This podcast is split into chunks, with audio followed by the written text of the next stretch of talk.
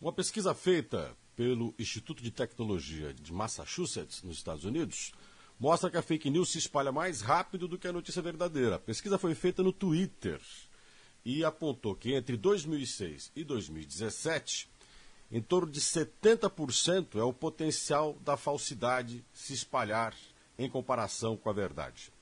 Essa disseminação falsa, essa notícia mentirosa, se espalha na proporção de 1 para 100 mil, enquanto que a notícia verdadeira se espalha de 1 para mil.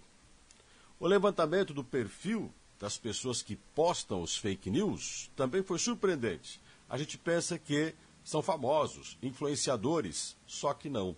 Os principais propagadores de notícias falsas são pessoas comuns na internet, que inclusive têm poucos seguidores. Mas o que faz uma fake news se espalhar tão rápido? É o que ela provoca, o sentimento que ela gera, que faz com que quem olhe para a notícia fique atento para a tela e vá lendo até o final.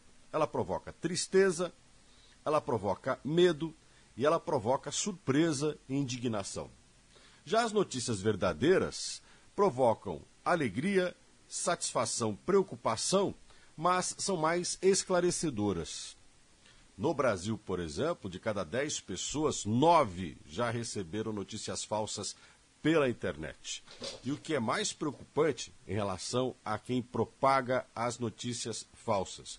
Durante a pandemia, encontraram um campo fértil para falar da doença, tratamentos e consolidar a ideia de que estamos vivendo uma grande trama. É a chamada teoria da conspiração. Logo, a mentira não faz bem a ninguém, cria nas pessoas uma falsa compreensão da realidade e, durante o isolamento social, as coisas só pioraram. Se preocupe, procure ver se as notícias que você recebe têm fundamento. Afinal de contas, dentro das redes sociais, nós podemos estar contribuindo para piorar as coisas e não para resolvê-las.